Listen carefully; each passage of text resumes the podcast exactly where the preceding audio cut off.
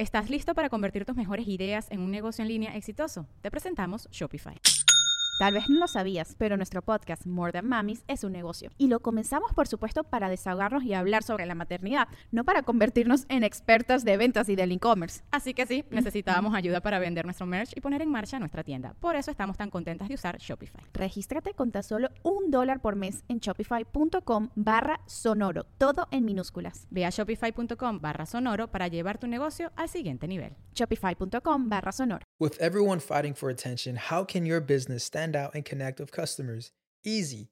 Get Constant Contact. Constant Contact's award winning marketing platform has helped millions of small businesses stand out, stay top of mind, and see big results fast. Constant Contact makes it easy to promote your business with powerful tools like email and SMS marketing, social media posting, and even events management.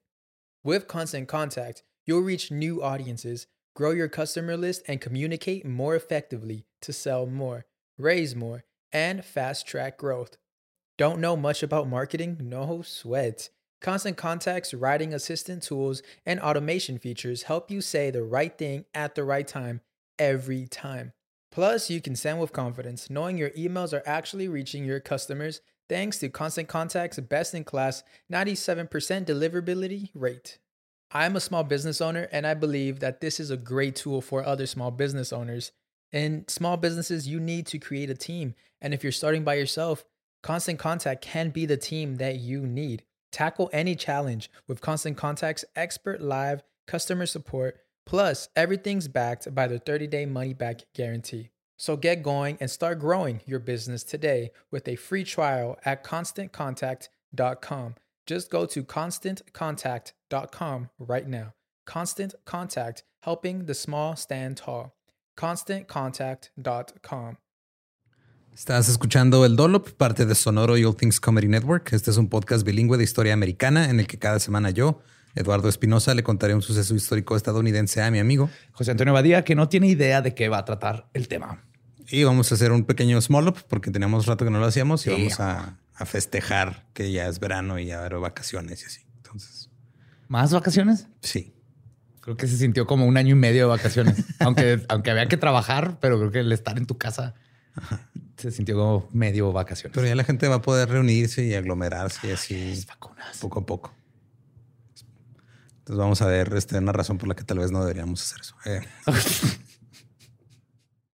El agua con radio funcionó bien hasta que se le cayó la mandíbula.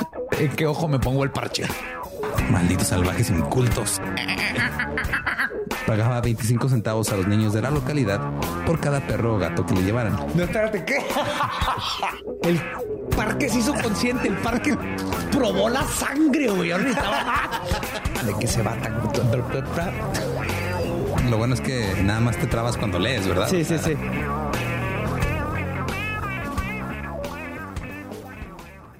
24 de junio de 1883. Filadelfia abrió la primera piscina municipal al aire libre en los Estados Unidos, en las calles 12th y Wharton. Los funcionarios de la ciudad tenían la intención de que esta piscina funcionara esencialmente como una gran bañera pública para los residentes de la clase trabajadora que no tenían instalaciones para bañarse en sus hogares. What? Pues en 1883, güey. Sí, cierto. Ok, sí, sí, sí, sí. Pero rápidamente los niños y jóvenes locales acudieron en masa a la piscina para jugar en el agua como lo hacían en los ríos alrededor de Filadelfia. Cuatro días después de la apertura, los nadadores que esperaban en fila fuera del baño, que no era un baño, nomás era como un cuarto ahí, se rebelaron cuando el superintendente les dijo que no iban a ser admitidos esa noche, porque no era para que estuvieran jugando. No, no, esto es para, higiene, niños. se Enfurecidos, los jóvenes arrancaron la puerta y derribaron la cerca que estaba alrededor de la alberca y se metieron al agua. Los oficiales de policía finalmente restauraron el orden, cito, con una aplicación liberal de sus macanas. Qué bonita forma de decirles partieron la madre a los vándalos. Ajá, pues es que, güey, no se estaban bañando, estaban ahí nomás divirtiéndose. Aplicación liberal de macana. Suena como una, posición sexual. Sí, bueno. Eh, Filadelfia pasó a construir nueve piscinas y eran increíblemente populares. Se estima que durante un verano 144 mil personas nadaban en cada una. Eso son como 1500 al día. Wow. Se decía que atraían a clases bajas y vagos callejeros. Debido a que las piscinas municipales estaban destinadas a ser baños públicos, no había duchas, no había regaderas. porque se supone que te ibas a limpiar en la alberca, güey. Sí, o sea, era como tener un riachuelo controlado. Ajá. Pero donde no corre el agua y pues eso es lo que la mantiene limpia en el riachuelo. Aquí no. Los bañistas sucios se sumergían al agua y se frotaban la piel ahí para limpiarse. Un caldo de hobo. Sí. Oh, ok. Sí, de por sí, güey. Los parques acuáticos y las albercas públicas. Siempre me han dado. Ahorita. Ajá. Sí, ahorita. Ahora imagínate hace 150 años. güey.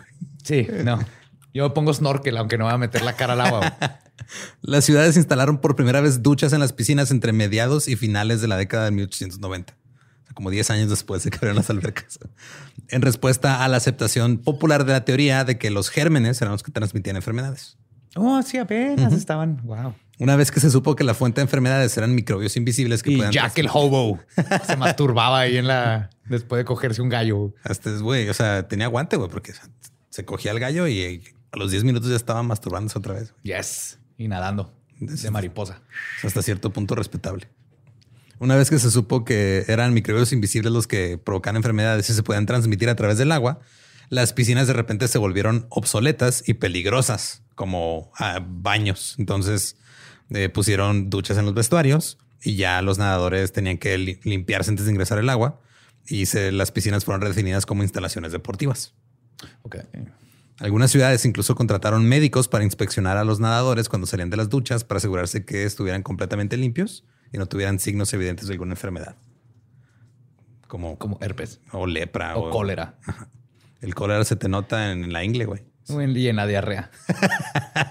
Pues sí, te la ingle llena de diarrea, güey. Pues, pues, no. Sí, la costra.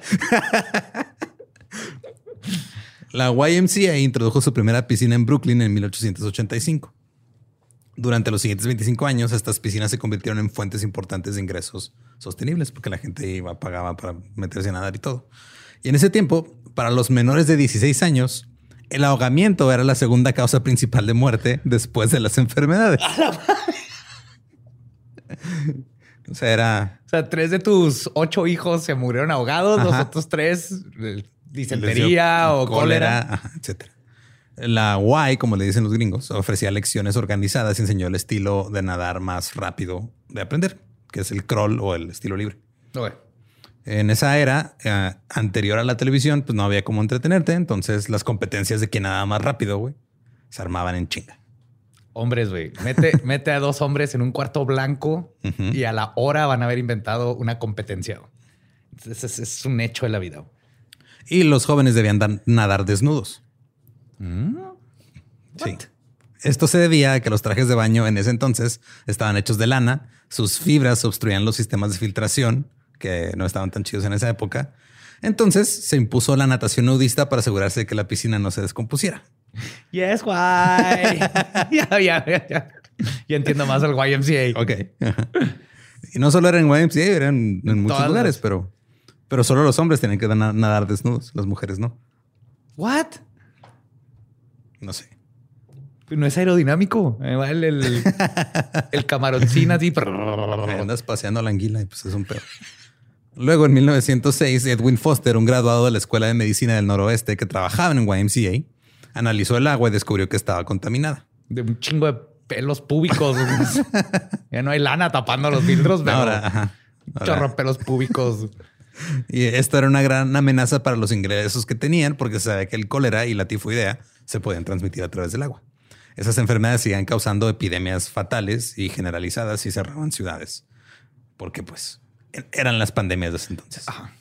En 1906 el procedimiento estándar de la piscina de la YMCA era drenar la piscina y volverla a llenar una vez a la semana. Es un chingo de agua. Es un chingo de agua. De hecho, hasta los 1920 más o menos. O sea, en, en, en Spartanburg, en Carolina del Sur, la piscina era de 45 mil galones, o sea, son 170 mil litros.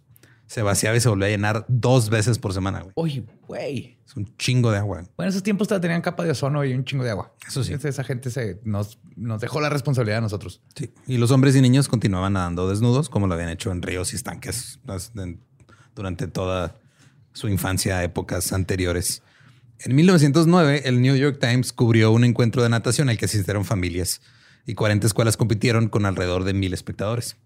Aparentemente, estar desnudo frente a la gente era menos importante que ser el más rápido. Cito. La, destre- la destreza atlética de los niños muy pequeños en el campeonato de las 80 libras fue menos importante para los espectadores que el entusiasmo a los jóvenes, quienes descubrieron en sus pruebas eliminatorias que sus trajes de baño eran un impedimento y que podían nadar más rápido desnudos. Yes. A partir de ese entonces, los niños en un estado natural nadaron como renacuajos a través de las muchas eliminatorias necesarias para tomar una decisión. Niños como de 11, 12 años, andan ahí nadando en cuadradillos frente de mil personas. Pileta de rancho. Totally normal. En 1910 se instaló la primera bomba de recirculación de la piscina. En 1913 se agregaron químicos de cloro al agua.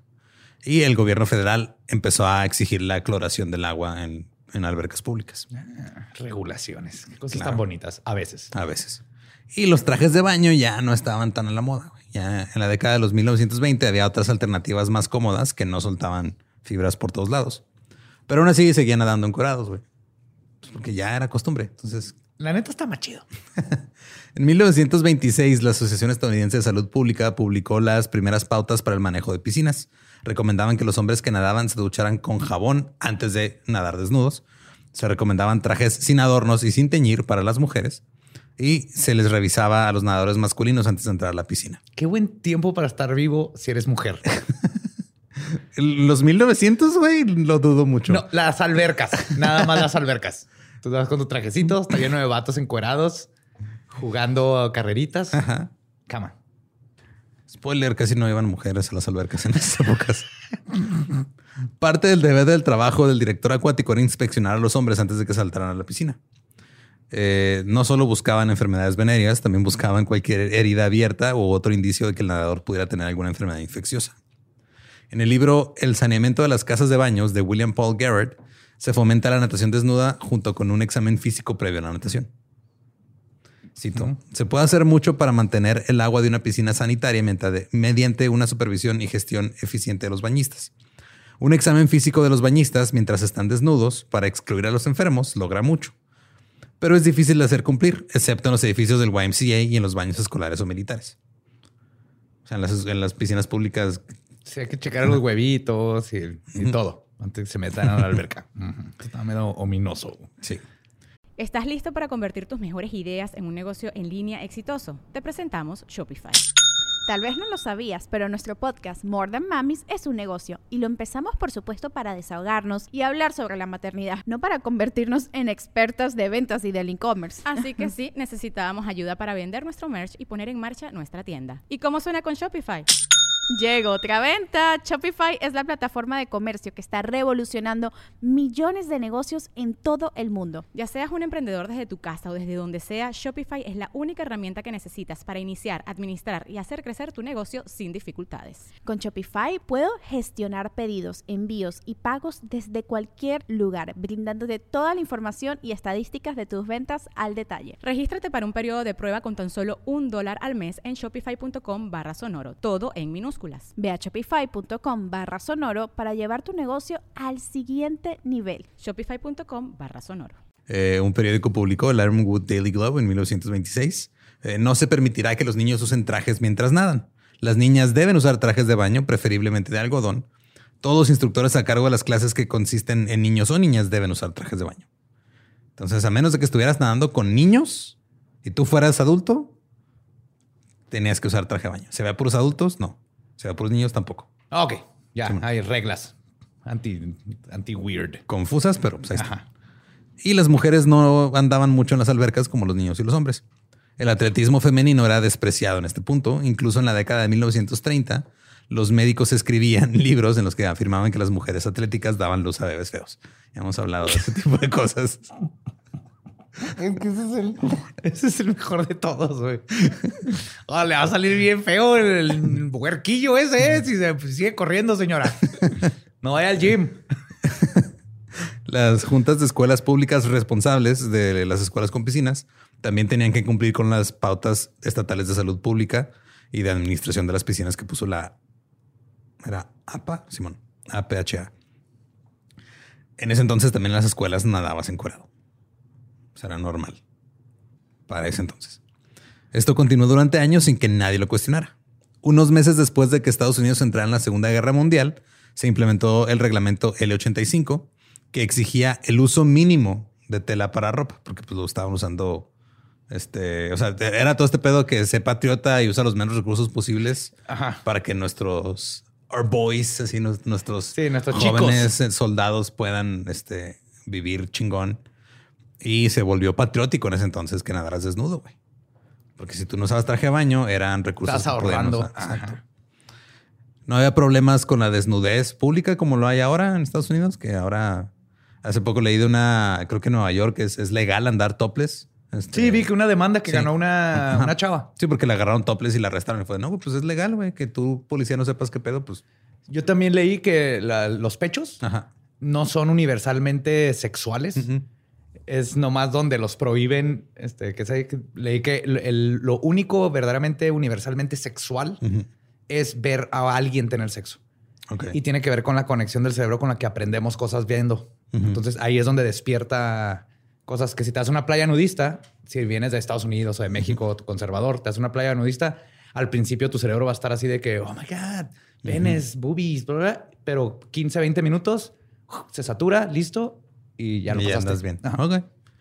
Eh, eh, Simón, eh, de hecho, se publicaban en periódicos y revistas fotos de niños nadando desnudos. Era, no había pedo. En 1941, la revista Life publicó una foto de niños pequeños en una ducha como parte de una difusión sobre el concepto de la democracia. Oh, what? Sí, cito. Esto lo escribió un historiador de las albercas. güey. Llevaron una Historiador cámara- de albercas. Sí, un historiador de la, la natación en específico. Ok, pues. ok. Eh, llevar una cámara al vestuario de niños de la escuela y fotografiar adolescentes completamente desnudos mientras se duchaban. Me hubiera terminado en la cárcel en el 2021, pero estamos en otros tiempos. Luego, imprimir esa foto ocupando media página para que el mundo la viera se consideró perfectamente apropiado. Las cartas publicadas al editor inmediatamente después de esta edición nunca revelaron que ningún lector expresara preocupación por esa fotografía. Nada. En 1940, The Sheboygan Pass, un periódico de Wisconsin, publicó fotos de un niño nadando desnudo y por algún motivo incluyó la dirección donde vivía el niño. Cito, hay una diferencia notable entre los niños y las niñas en las clases de natación del Departamento de Recreación en Central High los sábados por la mañana. Las niñas usan trajes. Los niños fingen que la piscina es un viejo hoyo para nadar y entran con todo excepto su dignidad. Las dos fotos de arriba fueron tomadas en las clases el sábado pasado por la mañana. Las niñas a las 8.30, los niños a las 10.30 en punto. Harvard Rich eh, tiene aquí a Victor Reinholtz, eh, que vive en 1530 Sinclair Avenue, demostrando la técnica correcta para que sus compañeros nadadores puedan replicarla. Le picas el culo al güey porque está encuradillo y le, pe- le pegas ahí los huevillos y sale a madre el cabrón. Y usted pégale los huevillos. Nada bien chingón. Ah, que sí, Billy. Sí, todavía no tengo pelos, es aerodinámico. La natación nudista comenzó a decaer un poco a finales de los 50. Para entonces, la cloración automática era controlable para ajustar la contaminación. Eh, la medicina había vencido la poliomielitis y la profesión médica confiaba en que los medicamentos podían detener cualquier brote de cualquier enfermedad que se pudiera transmitir en el agua de las piscinas. Pero la APA todavía exigía la natación desnuda. No, no habían Ya no cambiado había sus reglas. Ajá. La gente empezó a preocuparse en los 60. Las normas sociales cambiaron. Algunos niños y sus padres comenzaron a hablar. En el 61, en la pequeña ciudad de Menasha, Wisconsin, los niños de secundaria y sus padres solicitaron a la junta escolar que les permitieran usar trajes para poder nadar. Ya no querían nadar desnudos. Cito, los niños se vieron afectados moral, física y psicológicamente al obligarlos a nadar desnudos, dijo una mamá en la reunión. Claro, pues está todo frío el agua, güey. Se les hace así todo sí, chiquitito la tortuguita, se esconde. Estás sin nada que, esconda tu vergüenza. A esa edad puede causar traumas. Eh, la petición fue rechazada. La junta escolar dijo que este iba a ser demasiado caro comprarles trajes de baño a todos los alumnos. Ah, bueno. No, no, no. Se mantengan desnudos. También afirmaron que nadar desnudos construía el carácter del hombre. Porque pues si superas esa vergüenza, güey, puedes con todo ya. Cito, la educación física considera que esta experiencia es buena para la vida posterior, por ejemplo, en las Fuerzas Armadas, donde el desprecio por la privacidad es real y grave. En el 62, la Asociación Estadounidense de Salud Pública eliminó la recomendación de nadar desnudos porque ya no era necesaria para preservar la salud pública. Y la YMCA comenzó a admitir mujeres en los 60 porque no había mujeres. Los- Young Males Youth Association, ¿no? Ajá, Youth Males Something. Bueno, tiene la Association. palabra hombres ahí. Sí. Y está la eh, WYMCA, que es la de puras mujeres. Ajá. Young Men's Christian Young Men's Christian Association. Young ahí está. Men's Christian Association. El Ram se la vive ahí, por eso sabe. Sí, sí. Ya es un, había un vaquero, Ajá. policía, un Ajá, maestro un- de sadomasoquismo Y un electricista, ¿no? y un nativo americano. Era ingeniero. Muy bueno. Tenía casco amarillo. Que no estaba como arreglando algo en un poste. Siempre me quedé con. Los una parodia. ingenieros pueden eh, arreglar cosas en postes. Supongo. Claro. Yo me salí de tres ingenierías para no hacer eso. Es que no podía con los pasos de baile. Eh. ya cada lugar este, empezó a decidir por sí mismo si iban a nadar desnudos o no. Irving Bauer, el secretario general de la YMCA de Allentown en Pensilvania, informó a una conferencia ejecutiva que básicamente las razones para nadar desnudo ya no tenían sentido para las piscinas modernas, porque ahora había cloro y potentes sistemas de filtración. Bauer también dijo que la única razón racional para continuar con la tradición de nadar desnudos era para fomentar una actitud adecuada hacia el cuerpo. O sea, que era, pues, si quieres nadar desnudo, nomás es para que no tengas. Sí, el cuerpo no de- tiene Ajá. nada de malo, la desnudez tampoco. En los años y set- los penes flotan. los que no, las que no sabían, los penes flotan. De repente se levantan ahí bien raro. Estás en latina, ajá, sale por aire. En los años 70, la natación nudista estaba desapareciendo en las escuelas y de las piscinas públicas. El distrito escolar de Duluth incluyó en su presupuesto del 73 al 74 una cantidad de dinero que aseguró suficientes trajes de baño para el programa de natación para niños y la práctica de exigir que los niños nadaran desnudos se suspendió inmediatamente. En 1972, el Congreso aprobó las regulaciones del título 9 federal, prohibió la discriminación sexual en las instituciones educativas, permitió que las mujeres jugaran en equipos masculinos si no había equipos femeninos de algún deporte. Esto llevó a que las mujeres se involucraran más en los deportes, por lo tanto también en la natación. Ayudó a detener la práctica de la natación nudista en las escuelas porque pues ya, ya estaban las mujeres ahí, los vatos decían, ay no, pues ahora sí ya me da pena. Sí. Y también las mujeres, imagínate, rodeadas de erecciones acuáticas por todos lados, de no va a estar nada cómodo. Y este también el hecho de que la gran mayoría de los güeyes odiaban que los hicieran nadar desnudos a huevo, ya perdió popularidad completamente la- el nudismo forzado. Hoy en día los programas de televisión y las películas de esa época muestran a niños nadando en trajes de baño así como bien grandotes acá de rayas y la madre. Sí, sí, sí, de Cosa que nunca, Nunca. pasó, güey. y la creencia común es de que sí, esos eran los trajes de baño de antes. No, los trajes de baño de antes eran no traías nada puesto. güey. Eran pel- pelotas. Ajá, pero la realidad es de que todos andaban paseando la anguila libremente, güey. Y esa es la, esa es la historia del oscuro pasado de las playas nudistas, digo, de las piscinas nudistas forzadas en Estados Unidos. Totalmente a favor de el desnudismo, siempre y cuando no sea forzado. Exacto, güey, pues qué pedo. ahí, ahí, ahí había alguien atrás de todo eso que está muy, que hace muy creepy todo. güey. Pues es que sí, o sea, digo, el YMCA tiene, este, se las, se las riegan de eso de, ah, sí, claro, son puros chavos cristianos y no quieren que haya mujeres. No, ahí Ha se ser- las saunas. Ustedes saben de qué saunas estoy hablando. Y pues sí, ahí está el small up de esta semana. Este, disfruten su verano en sus albercas, desnudos o no desnudos, nada más que haya consentimiento en Nada más si es partes. alberca pública, no se tomen el agua, por Ah, favor. no, no, ni aunque sea privada, güey. Sí, no se tomen el agua. O sea, si no te estás tomando cloro, estás tomando cloro con pipí. Todo el mundo se hace pipí en las albercas y el que esté diciendo, yo no, tú eres el primero que se hace pipí o la primera. Sí. Entonces, este, recuerden que nos pueden seguir en todos lados como arroba el dolop. Yo soy ningún Eduardo. Ahí me encuentran como el va diablo, Y si no conocen su historia, están condenados a... no saber que los penes flotan. Me gusta. ¿Estás listo para convertir tus mejores ideas en un negocio en línea exitoso? Te presentamos Shopify. Tal vez no lo sabías, pero nuestro podcast More Than Mamis es un negocio y lo empezamos por supuesto para desahogarnos y hablar sobre la maternidad, no para convertirnos en expertas de ventas y del e-commerce. Así que sí, necesitábamos ayuda para vender nuestro merch y poner en marcha nuestra tienda. ¿Y cómo suena con Shopify? Llegó otra venta. Shopify es la plataforma de comercio que está revolucionando millones de negocios en todo el mundo. Ya seas un emprendedor desde tu casa o desde donde sea, Shopify es la única herramienta que necesitas para iniciar, administrar y hacer crecer tu negocio sin dificultades. Con Shopify puedo gestionar pedidos, envíos y pagos desde cualquier lugar, brindándote toda la información y estadísticas de tus ventas al detalle. Regístrate para un periodo de prueba con tan solo un dólar al mes en shopify.com barra sonoro, todo en minúsculas. Ve a shopify.com barra sonoro para llevar tu negocio al siguiente nivel. Shopify.com barra sonoro. Judy was boring. Hello. Then Judy discovered ChumbaCasino.com. It's my little escape. Now Judy's the life of the party. Oh, baby, Mama's bringing home the bacon. Whoa, take it easy, Judy. The Chumba life is for everybody. So go to ChumbaCasino.com and play over 100 casino style games. Join today and play for free for your chance to redeem some serious prizes. ChumbaCasino.com. No purchase necessary. Void where prohibited by law. 18 plus terms and conditions apply. See website for details.